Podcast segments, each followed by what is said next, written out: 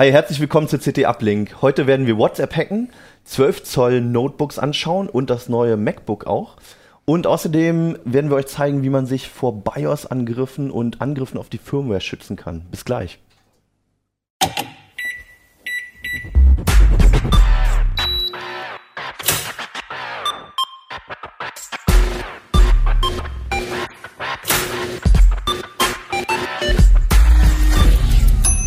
CT Uplink. Hallo, schön, dass ihr bei uns reingeklickt habt, hier in unserem Uplink-Keller. Mein Name ist Hannes Schirulla und mit mir dabei sind heute Florian Müssig. Christoph Windeck. Urs Mansmann. alle schon erfahrene ähm, Gäste hier.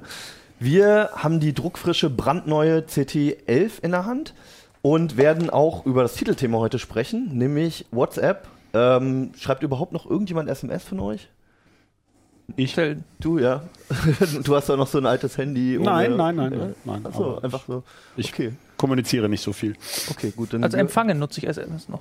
als Empfang. Emtan oder sowas. Ja, stimmt. Und für Tanz und sowas. ne? Ja, aber, aber stimmt, es das senden eigentlich nicht mehr. Okay, also ihr seid die wenigen Personen, die ich kenne, die SMS noch aktiv nutzen. Ansonsten ist ja WhatsApp hat sich komplett durchgesetzt. Irgendwie ist, ist ja fast zum Standard geworden, glaube ich. So auf Smartphones. Oder widersprichst du mir da? Überhaupt nicht. Äh, ist sogar weltweit zum Standard geworden. Äh, aktuelle Nutzerzahl 800 Millionen, Tendenz Wow. äh, stark steigend. Okay.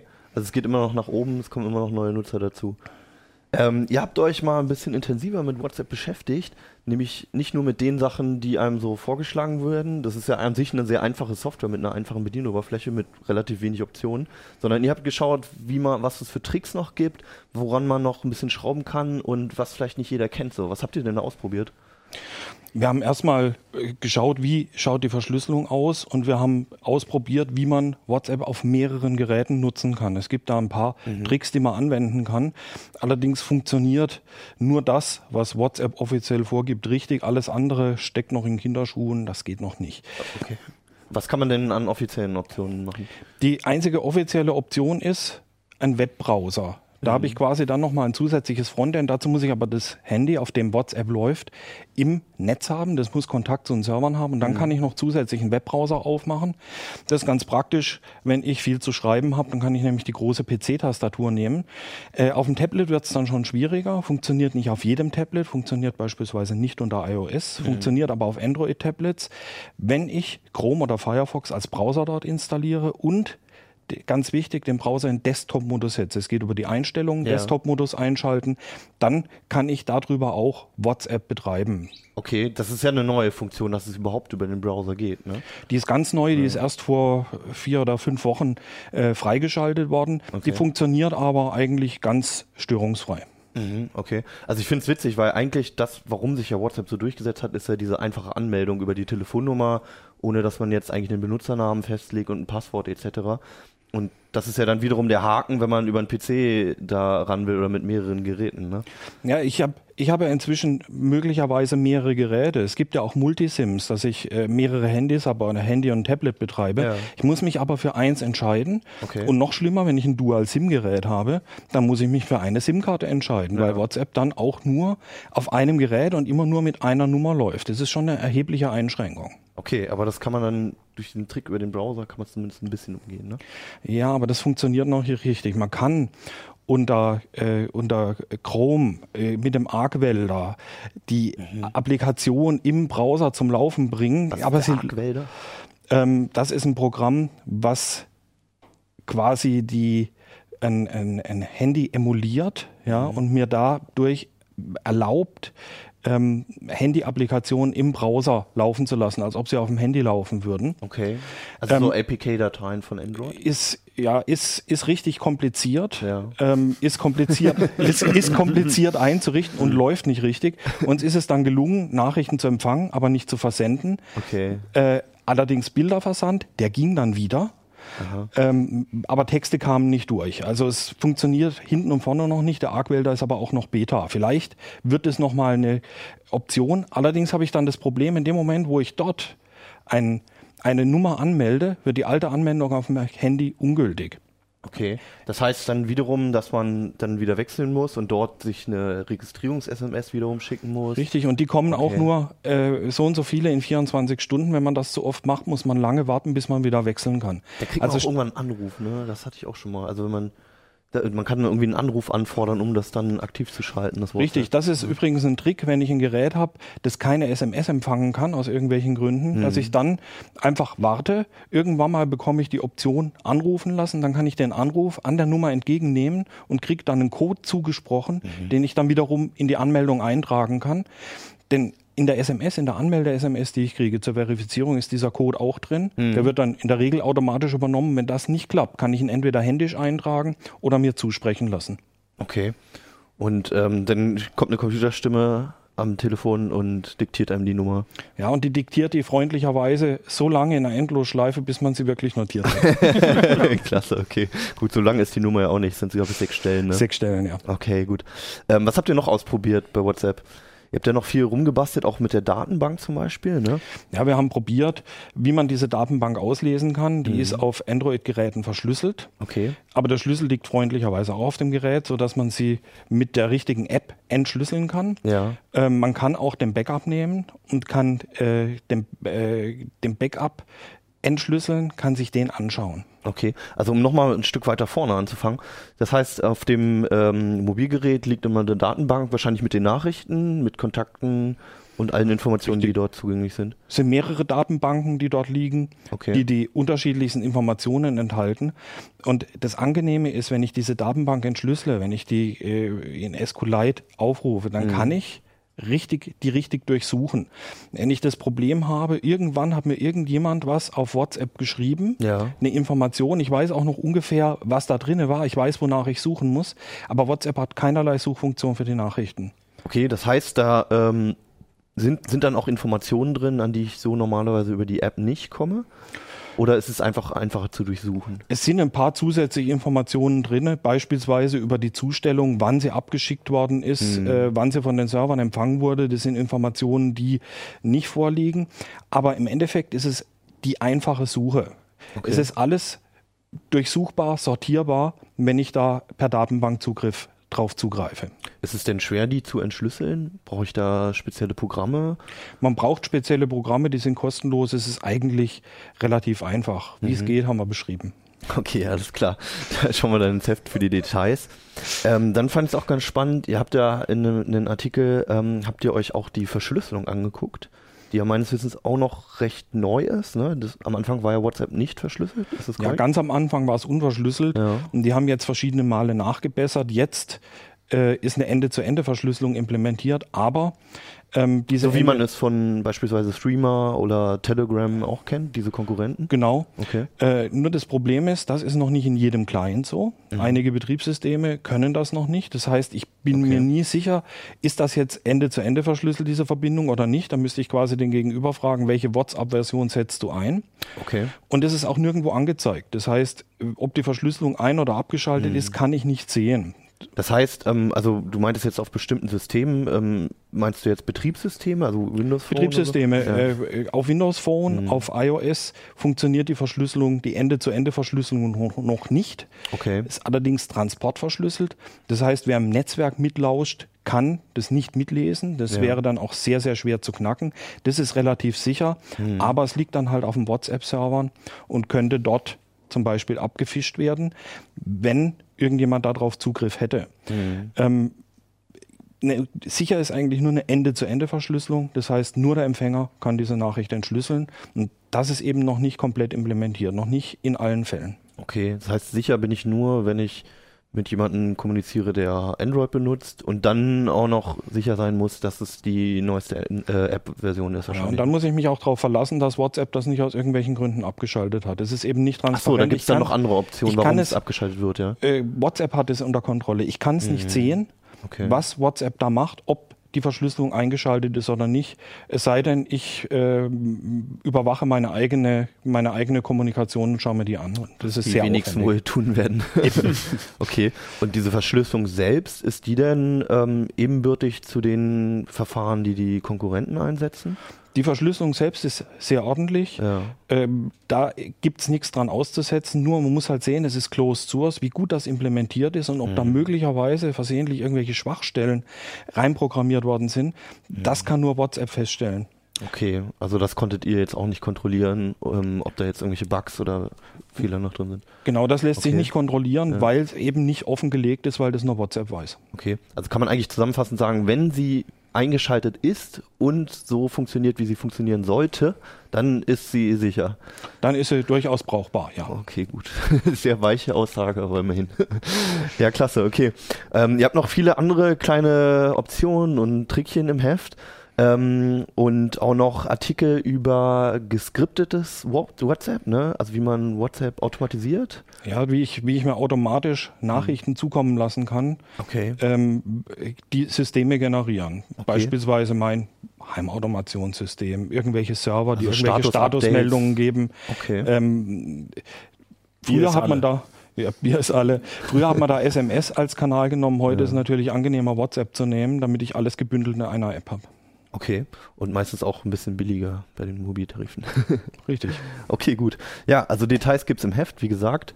Ähm, auch viele Praxistipps und noch, ähm, wer sich da ähm, noch in diese Verschlüsselung reinbeißen will, wen sowas interessiert, ähm, stehen auch noch Details drin. Ähm, fand ich sehr interessant, weil allein schon weil WhatsApp einfach, glaube ich, unumgänglich ist mittlerweile, wenn man ähm, viele Kontakte hat, mit denen man kommunizieren will. Ich weiß gar nicht, ist glaube ich auch keine Altersfrage mehr, oder? Ob man WhatsApp braucht? Dazu sage ich nichts. okay, das lassen wir einfach so stehen. ähm, also es ist nichts mehr für Early Adopters auf jeden Fall. Ähm, du hast äh, ein bisschen größere Geräte als Smartphones Genau. mitgebracht. Also WhatsApp läuft drauf nur im Browser und sonst nicht. Genau, mit vielen Tricks und vielen Komplikationen. Ähm, du hast dir 12 Zoll Subnotebooks angeguckt, also- wo ja jetzt also gerade auch 12 Zoll ist so ein bisschen der Ja. Rahmen gewesen. Ähm, Ja. Also es 12,5 Zoll ist das, was die meisten Geräte hatten. Ich habe jetzt das Lenovo, da ist ein 11,6 Zoll. Ja. Und das Asus, was da noch steht, das ist ein 13,3 Zoll. Aber man sieht es schon, wenn es hier auf dem Tisch steht. Das ist alles ungefähr dieselbe Größenordnung und Klasse und die spielen alle ungefähr in derselben Liga. das ist so die Größe, wo mir noch die Netbooks von früher einfallen. Die Netbox war noch ein Stückchen kleiner, das war so 10 11 Zoll und die ersten sogar da Okay. 8 Zoll, dann mit riesen Rahmen drumherum. Das Ah, heißt, die okay. Geräte selber waren auch nicht viel. Aber äh, ist das kleiner. noch so ähnlich? Also damals waren das halt Geräte so halbwegs surfen und ein bisschen E-Mail schreiben, aber sonst konntest du halt nicht dafür, also so als PC-Ersatz haben die überhaupt nicht getaugt. Ähm, wie sieht das jetzt bei den Geräten Da aus? hat sich schon einiges getan. Also die haben alle Core i oder Core m-Prozessoren, also das Ja. sind die schnellen, da ist es kein Atom Okay. oder so ein Atom Pentium oder Celeron drin. Mhm. Das sind schon die schnellen Prozessoren.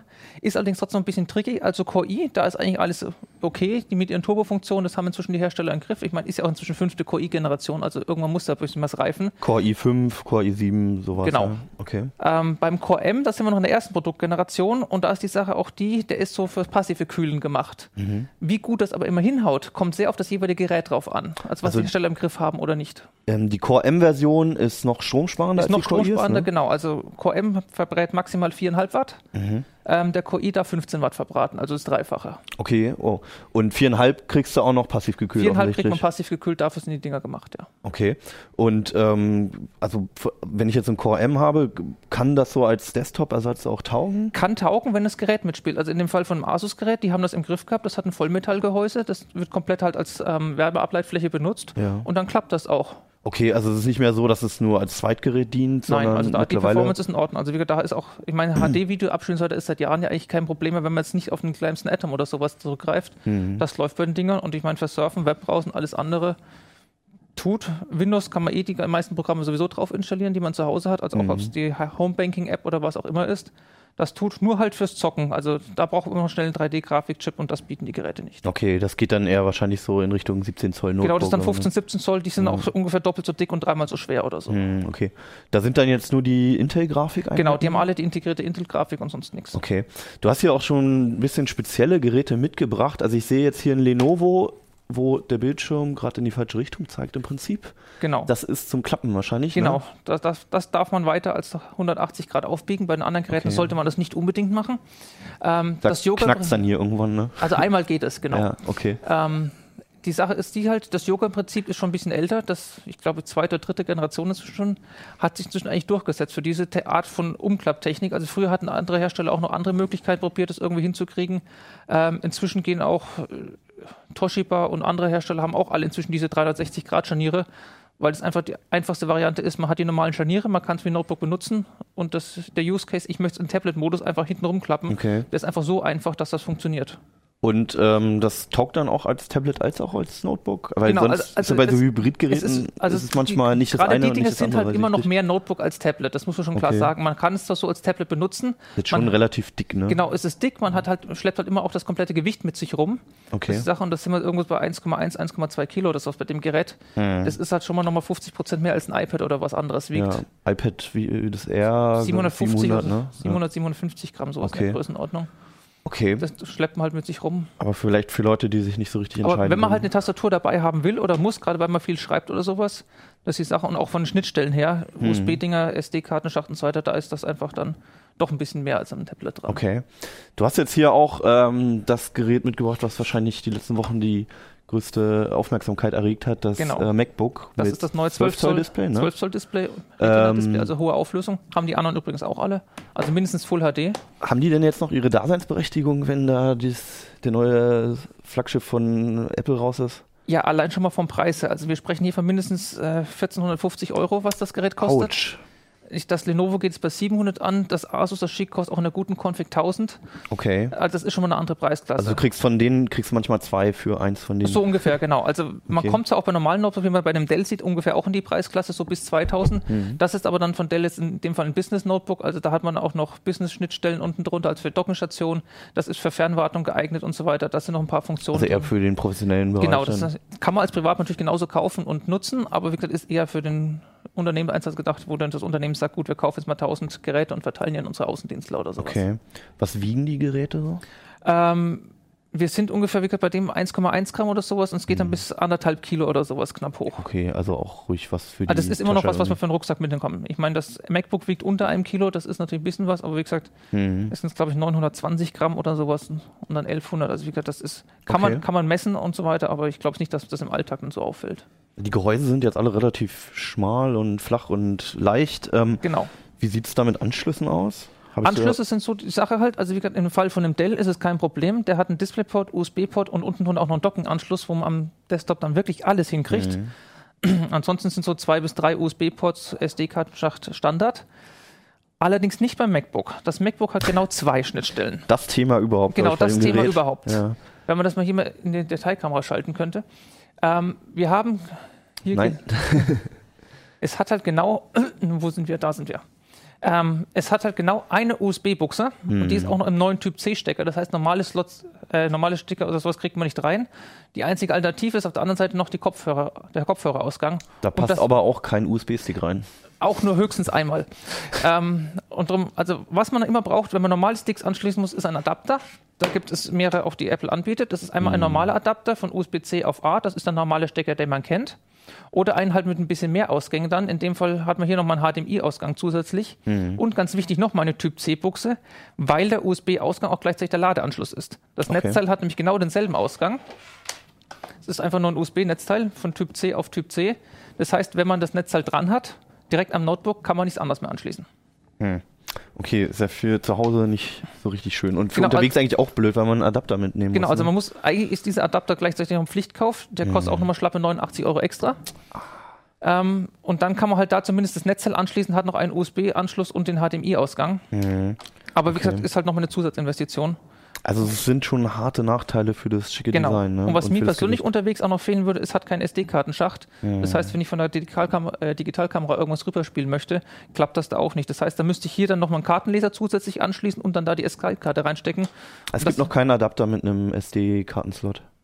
Äh, doch, aber also mir ist keine von äh, Typ C bekannt. Ja, heißt, das meine ich, ja, Na, von genau. Typ C ist mir Also, keine aber das bekannt. wird sich ja, diese Typ C-Infrastruktur wird sich Die wird ja sich- jetzt entwickeln. Sicherlich also die wird Geräte sich kommen entwickeln, ja. aber trotzdem ist es halt nur ein Port und wenn ich das direkt am Gerät einstecke, dann war es das auch wieder mit Laden oder so. Also mir sind noch zwei Punkte aufgefallen, ähm, weil ihr gerade vorhin die Netbooks erwähnt habt einmal und jetzt Core i-Prozessoren, das sind ja natürlich ganz unterschiedliche Preisklassen. Das muss man sich ja schon auch Ja. klar machen.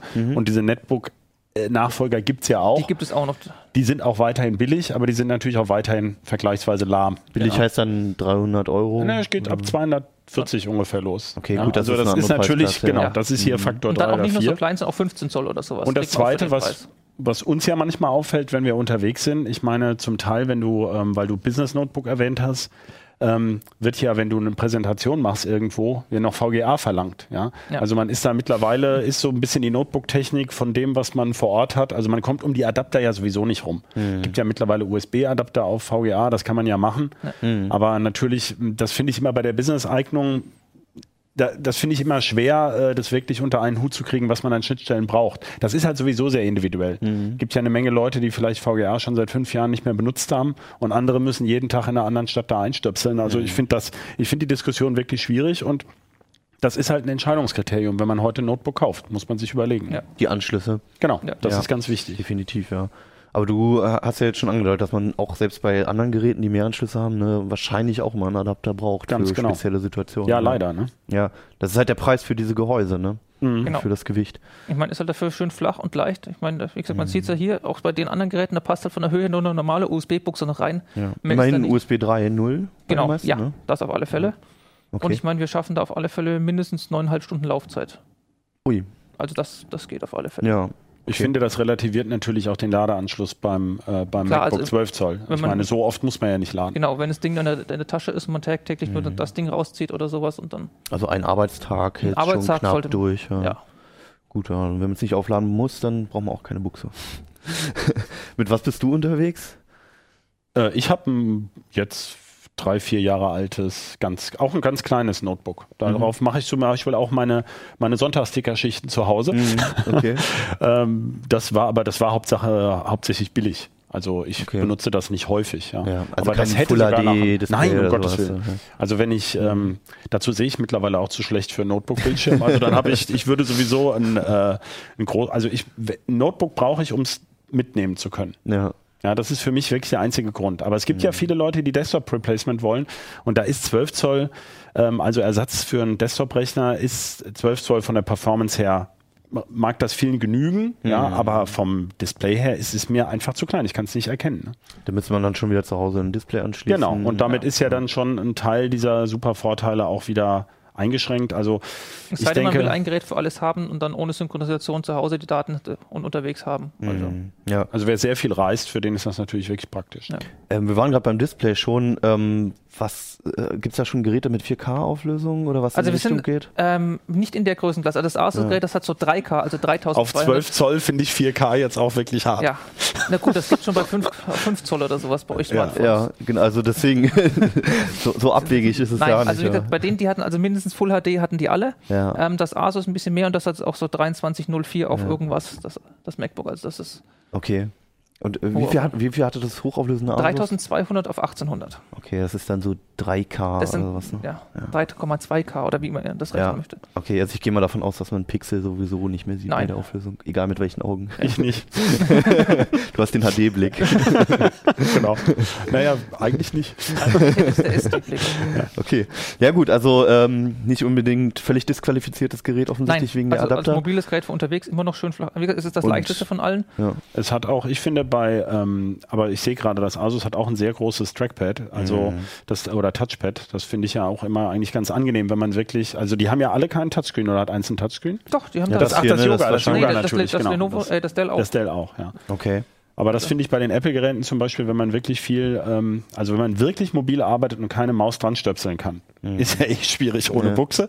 Gut, ging ja per Bluetooth, aber ähm, dann ist natürlich ein sehr gutes Touchpad. Also da gibt es natürlich schon noch Argumente und das hat ja auch was Besonderes, ne, mit diesem, mit dieser Genau, das ist- Vibration oder genau, sowas. es Ne? hat so Elektromagneten unten drunter. Das heißt, man drückt es, wenn man dagegen drückt, kommt sozusagen ein, ein Force-Feedback, wie es früher hieß. Ja. Inzwischen heißt es taktiles Feedback oder so. Ah ja. Ähm, da kommt da was dagegen und in macOS ist auch so integriert. Das heißt, man kann auch in verschiedene Stufen von der Tiefe her drücken. Man hat so das Gefühl, Mhm. man drückt verschiedene Stufen. Das heißt, man kann, wenn, es- ich, wenn man einen Vorspulknopf hat oder sowas, je tiefer ich den reindrücke, desto schneller spult der Film dann vor oder sowas. Und das hattest du jetzt sozusagen auf Anhieb das Gefühl, dass das dir was bringt, also dass das wirklich funktioniert Ähm, oder?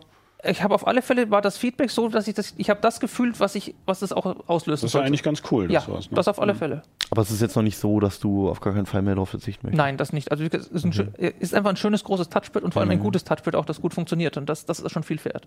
Äh, wie ist das generell jetzt bei den Geräten? Also früher war das echt immer noch so ein Thema mit dem Touchpad, ob's, Hat sich auch viel getan. Also Okay. das, die sind auch eigentlich inzwischen alle in Ordnung. Okay. Hat immer noch Bei ein paar der Geräte- Preisklasse. Bei der Preisklasse. Das ist ja einer der Das- das Unterschiede, muss man den, ganz klar finde, den muss man zu den Netbooks immer wieder sagen. Ja, bei in der Preisklasse, da, Genau. ist, das, da ist das noch eine Sache. Und wenn es billiger wird, Das stimmt. hat man Klein immer noch dieselben Probleme. Ja. Ja, Okay. also klein nicht unbedingt, aber Mhm. schlecht. Klein gibt es auch bei teuren Geräten noch. okay. Das stimmt. Mhm. Das ist ja echt so ein Punkt immer, den man, man, also wo man sich wenig auf Datenblätter oder so verlassen kann. Also entweder liest man einen Test oder man muss Also es halt die- wirklich die ausprobieren. Ne? Touchpad-Größe habe ich eigentlich noch in keinem Datenblatt gefunden. insofern. Nee, nee, aber, aber also wie, nee, viel mehr, also wie es funktioniert halt, Ja, ne? wie nein, präzise das- es ist und Das gilt aber auch für die auch passt. Tastatur. Auch da muss man, das muss man einfach mal Probe tippen. Ich meine, Apple hat auch bei dem MacBook jetzt eine neue Tastaturtechnik eingebaut Ja. mit einem extrem kurzen Tastenhub. Also der Anschlag ist immer noch präzise, Ja. aber es ist trotzdem ungewohnt. Also wenn man normale, gerade man Desktop-Tastatur gewohnt ist, ist es so ein mindestens dreiviertel Zentimeter mal reindrücken kann. Also wenn man vielleicht so, sogar Und eine mechanische Tastatur oder so Genau, hat. das- also da ist definitiv ein Unterschied zu dem. Ist bei allen Notebooks so, aber da ist es noch mal kleiner geworden. Der Okay. Anschlag ist okay, man kann sich dran gewöhnen, aber es ist auf alle Fälle eine Gewöhnungssache. Okay, also generell auch der Tipp, einfach mal ausprobieren. Genau, einfach geht. mal ausprobieren. Man, man will ja mit dem Gerät mehrere Jahre lang, vielleicht sogar täglich arbeiten und dann Ja. einfach mal ausprobieren. Genau, und ein bisschen Spaß soll es ja auch machen. Genau. Ja, gut, klasse. Ähm, zu einem richtig harten Sicherheitsthema. Ja. Du hast dir BIOS und Firmwares angeguckt und vor allem die Sicherheitsprobleme ähm, dieser Software. Worum geht's da genau? ja, also ich habe mir eigentlich nicht die, also ich habe mir die Konzepte angeguckt, Ja. die es heute gibt, um BIOS und Firmware abzusichern. Ist, ist das sicherungswürdig? Ja? Gibt es da ja, Angriffe? ja, mittlerweile schon. Also, ähm, also es gibt ja also den eigentlichen BIOS-Virus, da gab es vor Jahren mal einen Fall, da Mhm. wurden wirklich viele Rechner in, ähm, infiziert. Den gibt es eigentlich so nicht mehr. Es gibt aber gezielte Angriffe. Mhm. Also gerade bei diesen Angriffen, die auch Snowden ähm, äh, an die Öffentlichkeit gebracht hat oder auch Stuxnet, ähm, da vermutet man oder es gibt starke Hinweise, dass da Angriffe auf das BIOS, die Firmware oder auch die Firmware von PC-Komponenten im Spiel waren. Ähm, und wir haben ja vor kurzem was gehabt mit diesem Bad USB, also diesem USB Rubber Ducky, diesem pr- programmierbaren USB-Stick, der allerlei Schabernack macht durch die Firmware, die in dem USB-Stick steckt. Ja. Und ähm, das heißt, ähm, also es gibt schon einen guten Grund, die, die Firmware von PCs stärker abzusichern. Wir haben ja beim Betriebssystem haben wir einen Virenscanner und so weiter. Ja. Also die große Gefahr ist eben, wenn die Firmware sozusagen was tut, was ich nicht möchte und nicht weiß, dann findet das der Virenscanner auch nicht. Der läuft ja auf der Ebene des Betriebssystems und kann da gar nicht hingucken. Okay. Und wenn so ein Gerät sozusagen manipuliert worden ist, dann, ähm, äh, wie gesagt, es ist unheimlich schwer, das rauszukriegen. Und auch zum Beispiel der Tausch der Festplatte würde das nicht ändern. Also ich kann äh, im Grunde die Hardware dann entweder wegschmeißen oder ein bekannt sauberes Firmware-Image reinflashen. Ähm, du hattest jetzt schon die Angriffe erwähnt. Wie, wie funktioniert so ein Angriff? Also beispielsweise wie dieser BIOS-Virus, den es mal gab. Also der BIOS-Virus damals, der wurde durch infizierte Software übertragen. Da war es so, dass die Update-Funktion so schlecht geschützt war, dass man quasi Software direkt in diesen Flash-Chip schreiben könnte. BIOS-Update-Software. Das genau, die BIOS, also die BIOS-Update-Funktion. Ich muss ja ein BIOS updaten können bei einem PC. Übrigens ja nicht nur beim PC, das tue ich ja beim Smartphone letztlich auch und beim Mac und beim, was weiß ich, beim Blu-ray-Spieler mittlerweile schon. Also überall gibt es BIOS-Update ja. für die SSD, ne, für, für alles. Klar. Und ähm, äh, da gibt's also das eine ist, der Angriff sozusagen übers Netz ist nicht so wahrscheinlich. Also ein, ein Schadcode, der einfach so auf meinen Rechner gelangt und mein BIOS überschreibt, ist relativ unwahrscheinlich. So wie man es halt von normalen Viren Genau. etc. kennt. Mhm. Sondern es geht hier eher um gezielte Angriffe. Und da gibt's natürlich jetzt ein schönes Beispiel, das wissen wir, vielleicht wissen das die Zuschauer auch aus der Taz-Redaktion mit diesem Keylogger, Ja. dass ein Kollege einen Keylogger ans System gehangen hat und eben die Passworteingaben mitgelauscht hat. Ja? Und War physischen Zugriff auf das- Genau, dieses der Thema hat einen. Keylogger dran gesteckt, den würde ich ja mechanisch sehen. Mhm. Wenn ich jetzt aber die Firmware manipulieren würde, Mhm. ja, dann hätte ich quasi den Keylogger eingebrannt in mein Mainboard oder Mhm. mein Notebook auch. Und ähm, natürlich dazu ist Spezialwissen erforderlich. Deswegen sind solche Angriffe auch seltener, Mhm. aber die sind nicht mehr theoretisch, sondern es gibt nachgewiesene Angriffe, aber natürlich im, auf Geheimdienstniveau. Aber Werksspionage natürlich auch. Das heißt also, das ist vor allem was, worüber sich ähm, Leute Gedanken machen, die ähm, sichere Rechner für eine Firma brauchen. Ja. Auf der anderen Seite ist es natürlich so, ähm, das ist jetzt ja mehr dein Fachgebiet, also Custom ROMs für Android, also äh, CyanogenMod zum Beispiel. Ähm, da wird dann gesagt, ja, freie Firmware für mein Handy, ja, das ist auf der Ebene des Betriebssystems, ja, Ja. auf der Ebene des Android. Darunter gibt es aber sehr wohl, bis das Smartphone mal bootet, Code, ähm, an den geht erstmal keiner ran. Der ist also eine Blackbox. Wir mhm. haben vorher das bei WhatsApp gesagt mit der Verschlüsselung, dass das eben proprietärer Code ist. Mhm. Und das trifft eben bei der Firmware auch zu. Also ich weiß im Grunde nicht, was da drin steckt. Okay, ja. aber es sind jetzt diese Angriffe sind halt nicht ähm, nochmal ähm, der Vergleich zu den normalen Viren-Trojanern, wo halt irgendwelche Script-Kiddies irgendwas zusammenbasteln und dann über Webseiten verteilen, sondern es sind wirklich, ähm, du meintest Spezialwissen, es sind wirklich Spezialisten, die auch sich dann mit dieser spezifischen Hardware auskennen und ein genau. spezielles Ziel wahrscheinlich dann haben. Naja gut, also wenn du zum Beispiel ein Business, also bei dem letzten, ähm, es gab ein ähm, für ein aktuelles UEFI BIOS, wie das mhm. ja jetzt heißt, gab es im letzten Jahr ein Update von HP für einen mhm. Fehler in der Update-Routine, die halt nicht geschickt geprüft hat. Und da hat HP äh, Updates, glaube ich, für 1500 verschiedene Rechnermodelle gemacht. Also das sind mehrere okay. Millionen Rechner, die betroffen sind einer ja. Generation. Also es ist so, das sind da nicht alle, weil im Jahr werden ja rund 300 Millionen PCs verkauft. Mhm. Ja, das ist nur ein Teil. Aber wenn man zum Beispiel in eine Firma eindringen will, mhm. die halt äh, lauter HP oder lauter Dell oder lauter Lenovo Rechner ja. hat, mal als Beispiel, dann ist das natürlich ein interessanter Angriffspfad. Ja. Mhm. Und ähm, natürlich gibt es auch bei den Fernwartungsfunktionen, wir haben sie vorhin bei dem Dell Notebook erwähnt, gibt es auch Funktionen, um aus der Ferne das BIOS abzudaten. Also man kann das durchaus auch aus der Ferne machen. Also es ist der, der, ähm, also physischer Zugriff ist jetzt nicht in jedem dieser Fälle erforderlich. Also es gibt okay. grundsätzlich schon, muss man sagen, wäre es schlau, wenn das BIOS oder die Firmware von Geräten besser geschützt wäre ist es auch dadurch offener gewesen, dass man halt diese Update-Funktionen hat. Also ähm, früher war das recht kompliziert, noch ein BIOS vom Mainboard zu updaten, kann ich mich noch daran erinnern. Mittlerweile hast du halt irgendwie eine schicke Software mit, äh, ähm, mit grafischer Oberfläche oder halt sogar Online-Update-Funktionen. Ja. Ne? Wahrscheinlich ist es dadurch auch offener geworden nun, oder? Das kann man so, ja, wie soll man sagen? Ja, sicherlich. Also ein, ein ein Parameter, der mit reinspielt, ist eben UEFI. Mhm. Ähm, das wird ja viel kritisiert, wobei mhm. diese Kritik eigentlich. Die BIOS-Alternative. Ja, der, also der mhm. BIOS-Nachfolger, der designierte Nachfolger für das klassische, ja. eigentlich völlige Blackbox-BIOS ist jetzt eben mhm. UEFI. Mhm. Und äh, das UEFI-BIOS ist eben stärker standardisiert auf der Ebene der Schnittstellen und Funktionen. Mhm. Das heißt, man, äh, Angreifer wissen jetzt sozusagen mehr für mehr Systeme, was eigentlich funktionieren müsste und mhm. können das unter Umständen für sich nutzen. Okay. Die bisher bekannten Schwachstellen haben aber sehr wenig mit dem Konzept zu tun, sondern eher mit ganz äh, fürchterlichen Programmierfehlern der Firmware. Hersteller. Ja, das ist also zum Beispiel so eine Erkenntnis, die ich ganz spannend fand. Wo wir wieder beim Thema wären, wenn es funktioniert, genau. wäre es sicher. Genau, man, ja. also eigentlich sind die Ideen, das ist ja kein, also von den, von den Sicherheitskonzepten mhm.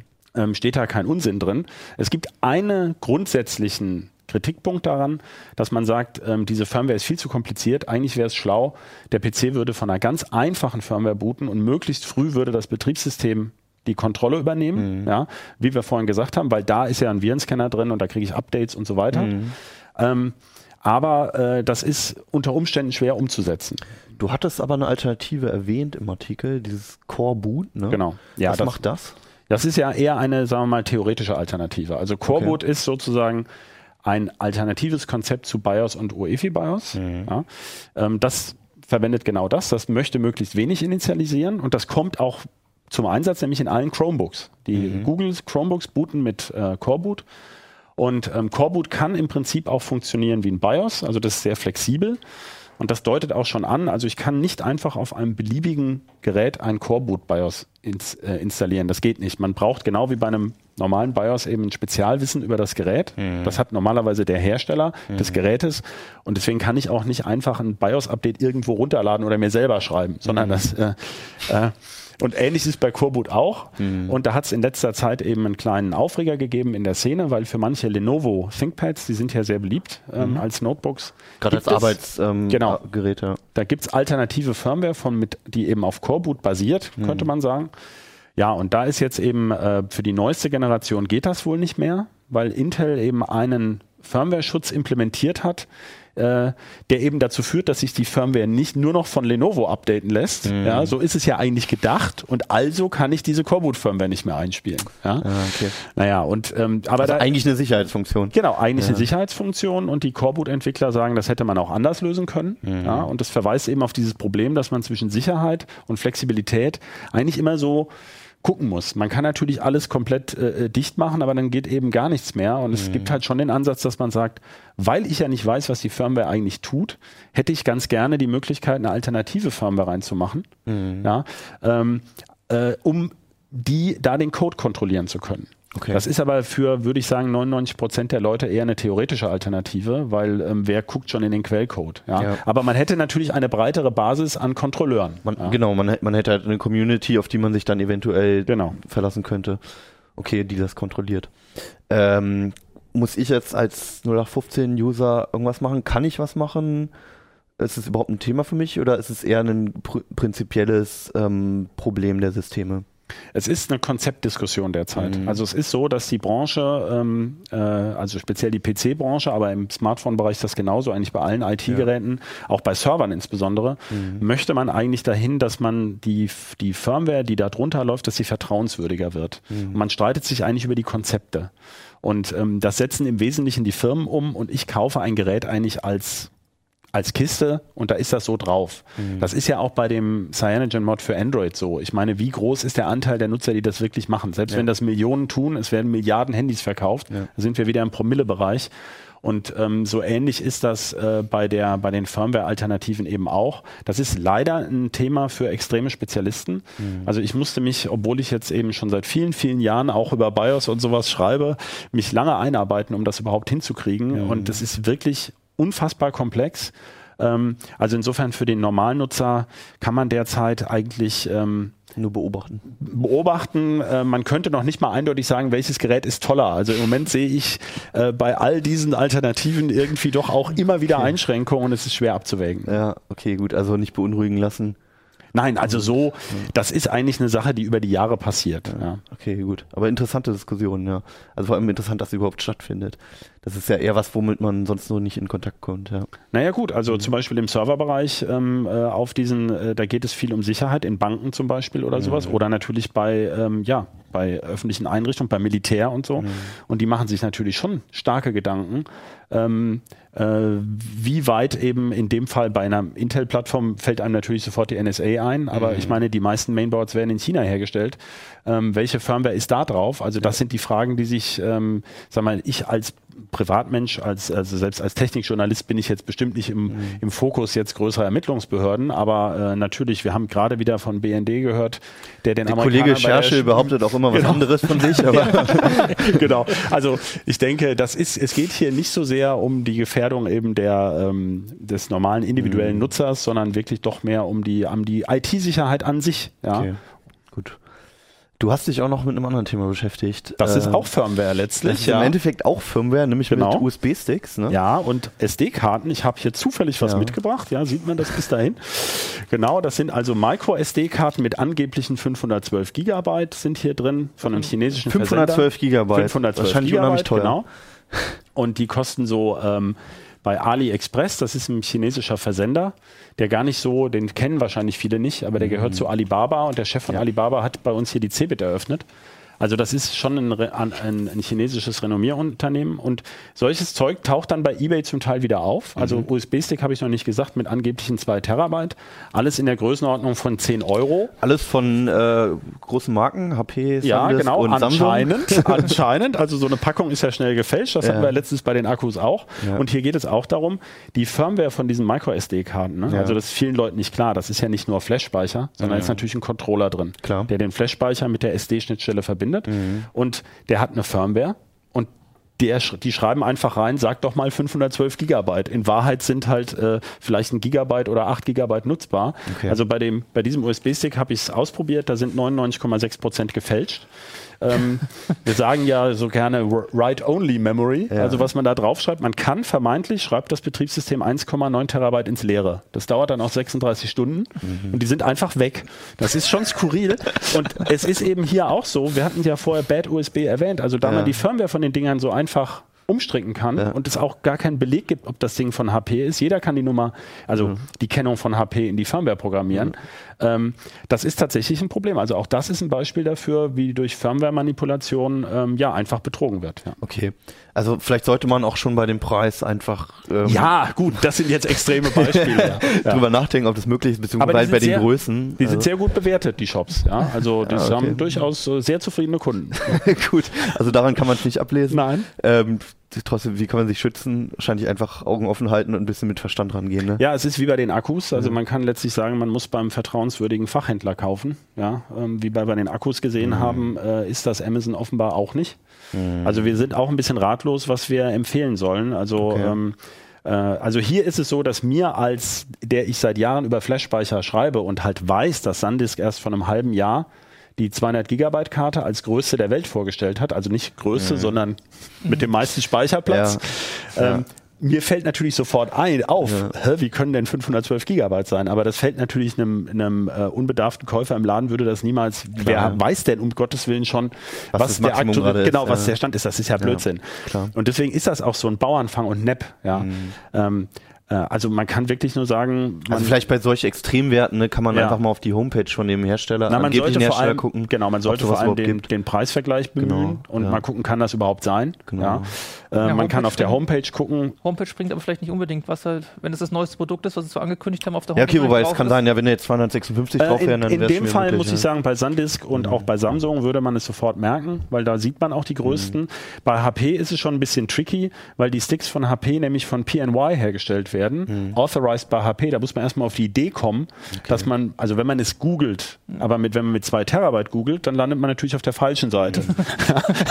also es ist da, aber wenn man mit der Typennummer hier ähm, V250W heißt der in Mhm. dem Fall, äh, so kommt man auf die PNY-Seite und da sieht man, dass der mit maximal 64 Gigabyte gefertigt wurde. Okay. Ja. Also kurz mal Preise vergleichen, schauen. Also es gibt ja Genau. zwar immer wieder Schnäppchen, aber zu extrem sind Also- ja die Preise normalerweise nicht. Mir ist es sowieso äh, sehr rätselhaft, warum man ähm, bei solchen Schnappern überhaupt zuschlägt. Aber äh, auf der anderen Seite ist es natürlich so, sowas kann es auch mal geben und gebraucht. Also ich finde es schwer, da eine, eine abschließende Bewertung abzugeben. Aber man sollte die Augen offen halten. Und es wird ja wirklich alles Mögliche gefälscht derzeit. Vielleicht noch bei Händlern kaufen, wo man weiß, man kann es zurückgeben. Genau, also wer in Deutschland Online-Händlern. kauft, kann es wenigstens retournieren und problemlos, wenn man das hier bei AliExpress, äh, soll man die Versandkosten nach China tragen. Das ist natürlich schon etwas schwieriger. Ja. Und von unseren sieben Einkäufen oder sechs Einkäufen wurden auch ähm, vier erst gar nicht verschickt. Also es ist alles sowieso ein bisschen sehr seltsames Geschäftsgebaren da. Also lieber auf etablierte Herla- ähm, Händler zugreifen oder vielleicht sogar in Also im Heimatland, gehen, ne? im Heimatland hat man üblicherweise den stärksten Verbraucherschutz. Okay, alles klar. Ja gut, ähm, witzige Anekdote. Schade, dass es die noch nicht gibt mit 512 Gigabyte. Wäre schön, ja. Ähm, Gibt es doch, liegt doch da. Könnte man erstmal das Fotoarchiv ja. draufziehen, ja. Okay, alles klar. Also Augen auf beim äh, SD-Kartenkauf, Micro-SD. Micro-SD-Kartenkauf Genau, mhm. und beim USB-Sticks und ähm, mal vielleicht lieber einem Schnäppchen widerstehen und äh, bisschen weniger Speicher oder ein bisschen mehr Geld ausgeben. Ja. Okay, alles klar. Ja, vielen Dank. Und äh, wir sehen uns nächste Woche wieder. Nochmal mit dem Heft 11. Da sind ja noch eine ganze Menge andere Themen drin, die man besprechen kann. Und äh, wir streiten uns jetzt nochmal über die Anschlussvielfalt beim MacBook. Genau. Bis dann. Ciao. Tschüss.